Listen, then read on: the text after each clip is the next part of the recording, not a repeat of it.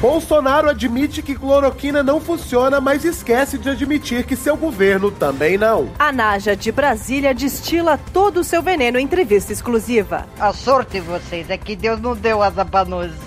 Peças de teatro online levam clássicos para sua casa, mesmo que você não queira. Durante pandemia, para não ficar enferrujado, Galvão Bueno faz locuções de sua janela. Vive um drama, professora de yoga do bloco 3. Homem nasce com três rins, doa todos eles e morre. Eu sou o Paulo. Eu sou Renata. E eu sou o Pedro Rezedar. Terça-feira, 21 de julho, está começando o episódio 7 do podcast Fora de Hora.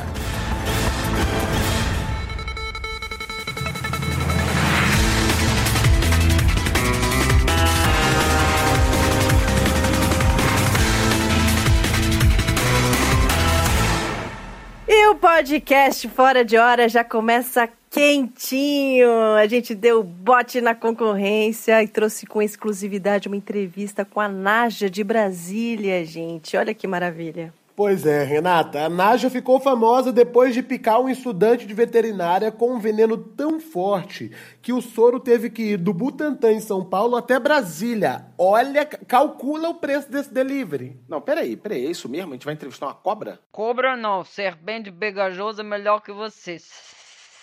Ah, que espirituosa, bacana. Obrigado por aceitar nosso convite. Muito obrigado pela oportunidade. Bom, se a senhora puder não ficar se enroscando no microfone, pra gente é melhor, porque senão a gente não escuta. Ah, desculpa, eu tenho esse mania, faço isso muito. Conta pra gente aí sobre essa repercussão toda envolvendo você e o estudante de veterinária lá em Brasília. Eu não queria morder garoto, mas ele tá over. Com conversa chato, pegajoso demais, eu dei dentada no braço dele. Mas o que importa é que a gente conseguiu concluir a Operação Combate e Tráfico Animal. É uma, essa é uma daquelas operações da Polícia Federal que tem nome criativo, né, dona Nádia? Eles queriam botar nome Operação Snake. Eu achei cafono isso, cafono. Eu gosto muito do Menino Veneno, do música. O Operação Ovo do Serpente Sagaz. Entendi. E vem cá. Não terminei, querida. Agora sim. Imagina. A gente sente esse clima, né, de animosidade no ar. Que eu, eu sinto, assim, você teve essa picada aí que você deu, né? O cachorro que mordeu o Paulo Guedes, a Ema que bicou o presidente Bolsonaro, enfim. Vocês estão envolvidos em uma espécie de revolução dos bichos? É isso? Renato, o negócio é o seguinte: vocês ligam com essas coisas de nota repúdio, de bater panela no janela bate? A gente não, a gente age, a gente chocalha, a gente causa. A sorte de vocês é que Deus não deu asa pra nós. Então, pelo que eu tô vendo, a cobra vai fumar. Não porque eu parei, mas voltei porque essa história é muito estresse. Mas parei de novo. Agora só estou fumando bem de vez em quando o meu narguilé. Aí, dona Najá, você ganhou fama nacional, né? E agora tá morando aí no Zoológico de Brasília. É verdade que você vai entrar pra política? Eu fui procurada assim, mas eu conheço muita cobra criada desse centrão. Não entro nessa, não. Ambiente muito tóxico. Tá certa, tá certa, compreensível. Uhum. Bom, só para terminar, a senhora pode deixar uma mensagem para os nossos ouvintes, uma frase, um pensamento, recados finais? Posso, posso sim. Para vocês, humanos, eu só digo uma coisa: a vida cobra.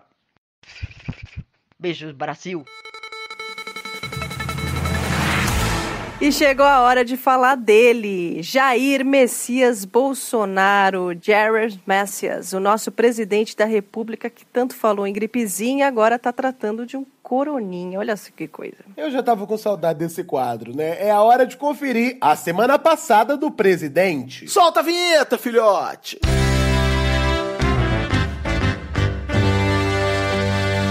Após testar positivo para o novo coronavírus, nosso presidente animado e virulento acalmou os brasileiros, tirando sua máscara na frente de toda a imprensa e compartilhando solidariamente a sua carga viral com os repórteres presentes. Obrigado aí a todos aqueles que torceram por mim. Os que criticaram não tem problema nenhum. Podem continuar se aproximando nisso aí. Dias depois, ao saber que alguns estados estavam proibindo o uso da cloroquina, nosso presidente mostrou muito conhecimento e equilíbrio, batendo o pé no chão e fazendo malcriação na defesa do medicamento.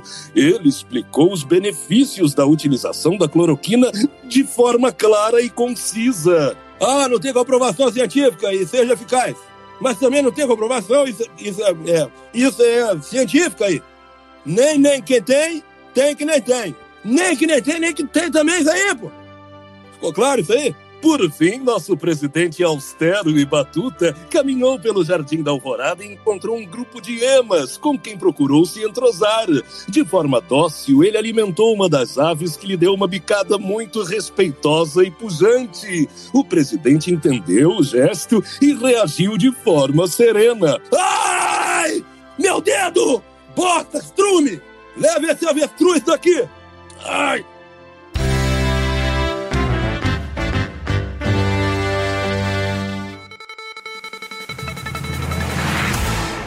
E agora chegou aquele momento da semana que não tem jeito, por pior que seja, a gente tem que fazer. Botar o lixo pra fora? Não, é o Notícias Tristes da Semana. Covid-19 dá trégua do Rio e declara: de lugar ruim já me basta estar no Bolsonaro. Empresa anuncia que patinetes vão sair de circulação no Brasil e executivos paulistas podem voltar a se comportar como adultos. Russos hackeiam pesquisadores americanos e vacina pirata já está disponível na 25 de março. Pesquisas revelam que violência doméstica cresce em áreas de tráfico e milícia do Rio e mulheres afirmam que nas outras áreas também. Crivella libera esportes coletivos na praia e Carioca pergunta: Ué, tava proibido? Prefeitura de São Paulo salva Cinemateca e governo federal reage. Se não salvou com cloroquina, não pode. Em vez de Le Cordon Bleu, vencedores do Masterchef ganharão curso na Estácio e esse é o melhor retrato do governo Bolsonaro até agora. Ex-BBBs Camila Salgado e Eliezer veem filho no ultrassom e rostinho do bebê já é tão desconhecido quanto o de Camila e Eliezer. Liesa quer adiar o carnaval de 2021, mas mesmo assim cariocas chegarão 15 minutos atrasados. Governo proíbe queimadas na Amazônia por 120 dias e diz: calma, gente, é só o tempo de uma fina estampa, passa rápido. Gilmar Mendes acusa militares no Ministério da Saúde de genocídio e turma do fundão grita: Ih!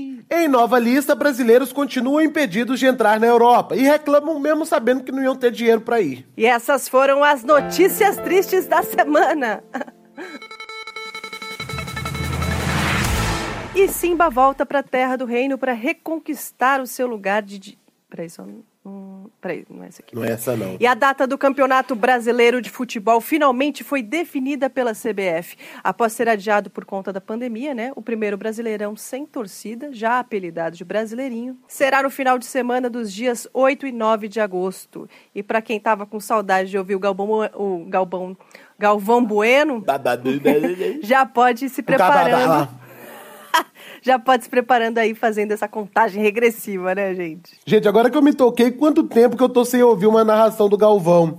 É, é muito esquisito, né, não escutar mais aquele timbre clássico do domingo, né? Era uma coisa que me situava. Bastava eu ouvir de longe um sai que é sua, né? Um haja coração, um pode rir só Arnaldo, que na minha cabeça já viu um estalo assim, putz, amanhã é segunda. Não, eu tenho essa mesma sensação, essa memória afetiva do Galvão. Me lembra domingo, que normalmente é o dia que eu vou cobrar, né, devedor, porque, enfim, você consegue pegar o cara de chinelo, que aí não precisa correr muito. Então, quando eu ouço a voz do Galvão, assim, do gol, pô, já me dá uma sensação de dinheiro no bolso. Ah, é bom demais. Ok, obrigado. Tem que voltar. Enfim, apesar de todo esse tempo sem evento esportivo, né, o nosso querido Galvão Bueno não ficou parado, não. Para não perder a prática da locução, ele passou todos esses meses da quarentena narrando o que via pela sua janela. Que lindo! Tivemos acesso a alguns desses áudios vibrantes que você acompanha agora com exclusividade. Vive um drama, professora de yoga do bloco 3. Um drama de quem não sabe se faz alongamento ou se parte logo para a postura da prece. Ela se agacha, mas a varanda é pequena, amigo. Vai ganhando tempo. Ela vibra o homem, faz o namastê. Haja meditação, amigo. É um karaokê dramático no edifício solar dos IPs. O rapaz vai no menu. Para quem não sabe em francês, quer dizer menu. Ele escolhe um tango argentino, um tango do senhor Carlos Gardel. Pega o microfone, vai tentar um dó de peito, amigo. Um dó de esperança, um dó de fé. Respirou, articulou. Olha o dó, olha o dó, olha o dó. Dó! Conseguiu!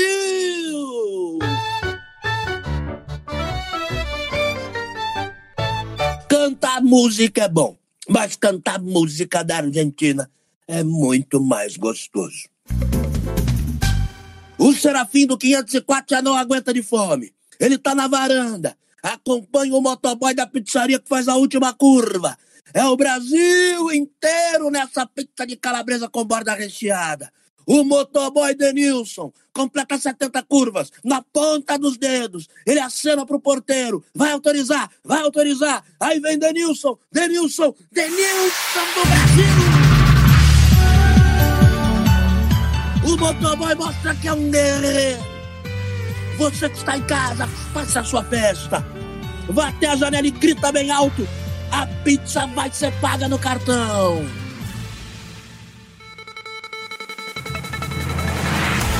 E com a flexibilização cada vez maior da quarentena, várias perguntas né, continuam sem resposta. Quando teremos vacina? Quando a economia voltará a crescer? Quando poderei fumar cigarros que achei no chão? E como será que os casais separados e com filhos passaram por essa quarentena? Bom, para responder apenas essa última pergunta, vamos conversar com o casal Letícia e Ivanildo, que estão aqui no nosso novo quadro Entrevista com Alguém. Bom, a minha quarentena já foi pesada, só eu e minha namorada. Aí eu fico pensando como é que seria eu, minha namorada, mais dois filhos. Aí pior ainda, eu, dois filhos separados da minha namorada.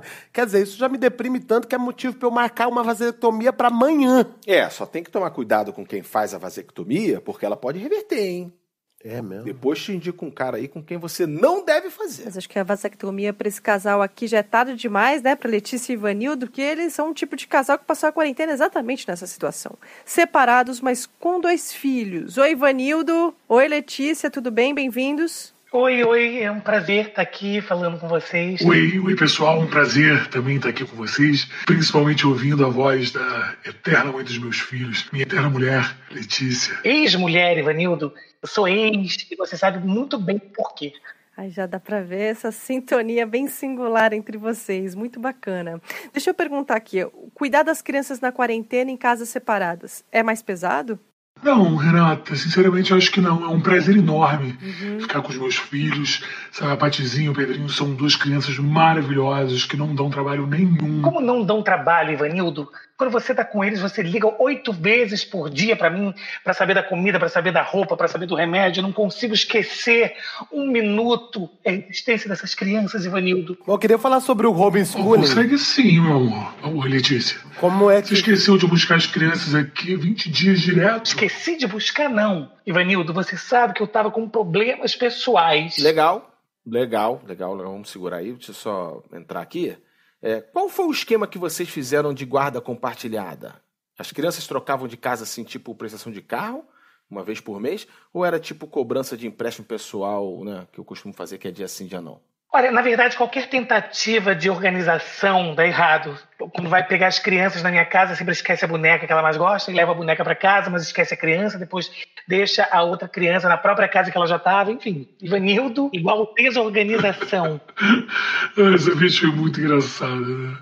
A Patizinha ficou muito chateada. Ah, mas eu não tô reclamando, não. Eu amo ficar com as crianças, até porque elas adoram comer nuggets, que é uma coisa que eu sei fazer muito bem. Uma mão na roda, né? nuggets. O que, Ivanildo? E vocês. Repete, eu tô dando nuggets pra É. eles. Ivanildo, nuggets tem bico, tem pé, tem pena, tem tudo de frango, menos o frango. Calma, meu amor. Vamos Gente, falar gente, sobre o... É. criado à base de nuggets, estou aqui saudável, forte como um touro, meu amor. Pelo amor de Deus, a gente está separado há cinco anos, Ivanildo. Aqui, ó. Chega de meu amor. Desculpa, meu amor, Letícia. Gente, É que é muito tempo te chamando de meu amor, meu amor. Eu tô indo buscar essas crianças agora. ó, a gente queria saber uma outra coisinha Está aqui. todo mundo aqui vendo Toy Story numa boa, meu amor. É, vamos Letícia. voltar A aqui. gente vai maratonar os quatro filmes. Eu fiz quatro caixas de nuggets. Desligou. É... Eu não entendo isso. Bom. Não entendo toda hora, fica chateada à toa, Letícia. Tá, a gente vai encerrando essa entrevista por aqui, porque casos de família é outro podcast, não né? Não sei o que fazer, então, sabia? Vamos, Se vamos a moça não tivesse assim. desligado aí, acho que já tava, a audiência estava crescendo, mas tudo bem. E vamos falar de cultura. Como aparentemente a pandemia vai continuar aí bombando no Brasil, ela tá com toda essa danada, né? Parece que vai ser assim por um bom tempo. Os artistas estão quebrando a cabeça para achar novas formas de se apresentar. O teatro, que é um dos setores mais prejudicados com a interrupção total das suas atividades, se prepara para entrar numa nova fase, que é a encenação de peças online. Aí eu pergunto, como é que vai ser essa experiência, gente? Vocês acham que o público vai aderir a essa novidade? Claro que não vai aderir. O problema da live de teatro é que ela mata aquela sensação de frio na barriga que só o teatro te dá. A pessoa só assiste uma peça com um nível de atenção lá em cima porque ela sabe que a qualquer momento ela pode ser chamada para o palco e ser humilhada na frente de todo mundo. Se acabar esse sofrimento, acabou a graça, você não vai para o teatro. Não precisa ter sofrimento, gente. O barato de peça é não ter fronteira entre você e o ator. Tudo pode acontecer, é uma experiência sensorial, totalmente diferente. A última vez que eu fui ao teatro, por exemplo, eu, eu subi no palco. Na verdade, o, o, o ator falou para mim: ah, você quer subir? Eu falei: ah, não, ele quer subir, aí eu quero. Aí eu fui subindo, aí foi embora, né? Subi no palco, fui carregada pelo elenco, fiz massagem no pé do protagonista enquanto ele cantava Ave Maria. Cheguei até a rasgar o vestido de uma atriz senhorinha lá, depois eu descobri que não era para fazer isso. Eu acho o cinema muito melhor. Num, num filme, por exemplo, se o ator tá no mar, você vê o mar. Tá lá o mar, o cara nadando, você acredita naquilo. Tem tubarão, tem peixe, tem tudo. Agora no teatro, os caras são preguiçosos. Querem que você acredite que o mar é um papel celofane azul que ele fica balançando e fazendo chuá. Ah, peraí, isso é um lençol pintado, meu amigo. Eu não paguei para isso. Gente, eu, agora eu, eu vi o Rezedar com oito anos. Ele provavelmente era aquela criança chata, sabe? Ficava berrando pra pobre da atriz fazer chapéuzinho que o lobo tava chegando. O lobo tá aí! Atrás de você! Mas é lógico, parecia que ela tinha problema de visão, porque que ela tava perguntando, o lobo tá do lado dela. Parece maluca. Foi minha infância inteira alertando isso. Eu tenho calo na corda vocal por causa disso. Eu sou traumatizado com teatro. Acho que você não é exatamente o público-alvo da peça teatral, quanto mais da online. Não sou mesmo, não. Bom, e como o teatro, por enquanto, só vai poder ser visto na internet mesmo, né? Vamos falar com o dramaturgo Maurício Martinez, que vai estrear uma peça agora, nesse novo formato, né? Ele já está aqui na linha com a gente. Tudo bom? Bem-vindo. Salve, Renata. Eu vou é aí para todos os ouvintes. Opa.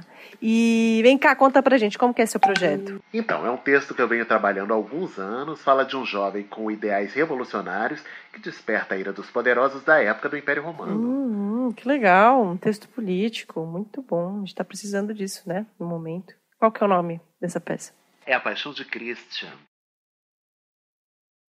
Não, peraí, A Paixão de Cristo? Não, não, não. A Paixão de Christian. É, bom, essa peça conta a história comovente de um mártir que multiplicou os peixes, curou leprosos e que dá sermões sobre o amor ao próximo. Não, peraí, essa, e aí você tá falando que essa peça é sua? É isso mesmo? Bom, eu, eu como fã da TV Aparecida, eu, eu tenho que dizer que essa é a história de Cristo. Não, não, não, não, não. Paulo, é Christian. Tem um ano no final. Não, acho que é outra coisa. Não, assim, Maurício, sem querer ser chata, tá? Mas é que um mártir religioso com 12 apóstolos que dá sermões sobre o amor ao próximo, realmente essa história já existe. Mas é claro que existe, Renata. Eu que criei. O Christian com barba, com aqueles cabelos grongos, né? Grandes, desafia a ordem da Galileia e Uhum. acaba sendo chicoteado e pregado entre dois ladrões. Ah, Essa história é minha. Ah, e, então, por um acaso, esse tal de Christian é pregado numa cruz? É, na verdade, ele é pregado no formato de X. Ah, Entendi. nossa, mudou, mudou, mudou bem. Vem cá, impressão minha ou você tem aquilo que as pessoas chamam de cara de pau? É, isso é plágio, né, cara? Plágio. Essa história eu venho escrevendo há mais de 20 anos, são muitos detalhes. Olha, é complicado. Uhum. Não, assim, só pra eu entender, eu queria... Né? Assim, É. Eu tô sendo colocado aqui num lugar. Sim. é, é Tá. Não, não, uma curiosidade, assim, tem um traidor na sua história? Jorge. Você, leu a peça? Tá, tá. Enfim, tá aí em cartaz pra quem quiser assistir essa peça novíssima, Paixão de Christian, tá? Você não pode perder. Tá em todas as plataformas online. Olha, o final é surpreendente, hein? É, e vai que o Christian ressuscita no terceiro dia. Ó, spoiler, Paulo! Ai, desculpa. Gente! É, nossa, já passou até a sessão da Meu tarde. Deus! É tão. Complicado. Eu não sei se é doido ou cara de pau. E devido à fama que conquistaram em todo o país, a Cobra Naja, que recebemos aqui, e a Ema, que tascou a bicada no Bolsonaro, foram convidadas para estrelar o espetáculo Saltimbancos Silvestres. Ah, você tá de sacanagem? Bichinho cantando? Pô, Era só o que É faltava sério. nessa quarentena. É, e parece que a estreia de Naji e Ema nos palcos está prevista agora para esse semestre, numa grande live que vai arrecadar fundos para a família do Polvo Pou, que era muito amigo delas. Quem é Polvo Pou, gente? O Povo Pou, o famoso povo que dava os resultados da Copa, lembra? De 2010, mais ou menos? Que isso? Ele começou a errar, caiu na desgraça, morreu na miséria, como muitos. É, eu, eu, vou, eu vou comprar um risole aqui fora, peraí.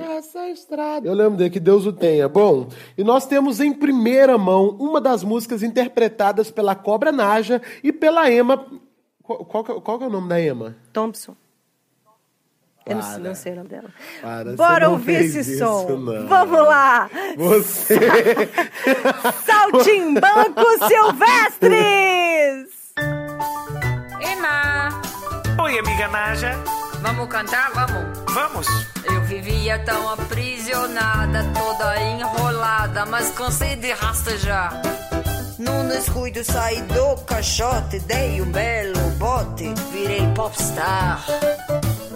Vi o tal do presidente bem na minha frente, tive que bicar. Eu não era tão famosa assim, desde que gemi no tronco do Juremar. Vamos juntas no refrão? Vamos, viramos capa de jornal e revista, demos entrevista para podcast. Amiga Ema, o presidente tá virótico. Acho melhor você fazer um teste. Fomos cotadas para a fazenda, mas meu bem me entenda o que a gente quer. Ema e Naja na dança dos famosos e quem sabe até conhecer o Louro José. Ai, que sonho! Eu gosto da Laura José, eu gosto. Queria ter libertado ele. E este foi mais um episódio do podcast Fora de Hora. Toda terça-feira uma nova edição fica disponível no Spotify, Deezer, Apple Podcast, Google Podcast e Cashbox. É, e você encontra também mais conteúdos no site gshow.com barra fora de hora. E também nas nossas redes sociais, arroba Fora de Hora no Twitter e Fora de Hora Globo no Facebook. E você também pode interagir com a gente na hashtag podcast Fora de Hora e hashtag Fora de Hora.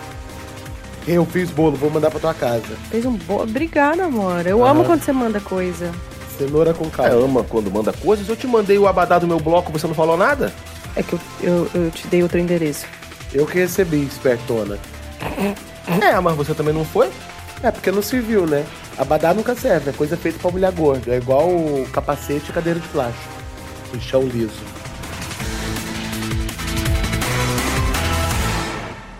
Bem, amigos, o podcast, para quem não sabe o que quer dizer podcast, é uma transmissão sob demanda, é o rádio do terceiro milênio, mas o podcast Fora de Hora é estrelado por Paulo Vieira, Renata Gaspar, Marcelo Adnet, Lu Paz, Luiz Lobianco e Caíto Manier. Hoje com a participação especial do grande Pedroca Monteiro. Esse episódio foi escrito por Daniela Ocampo, Eduardo Krieger, Gus Lanzetta, Leonardo Lana, Luiz Iabrud, Pedro Alvarenga, Renata Correia e Tata Lopes.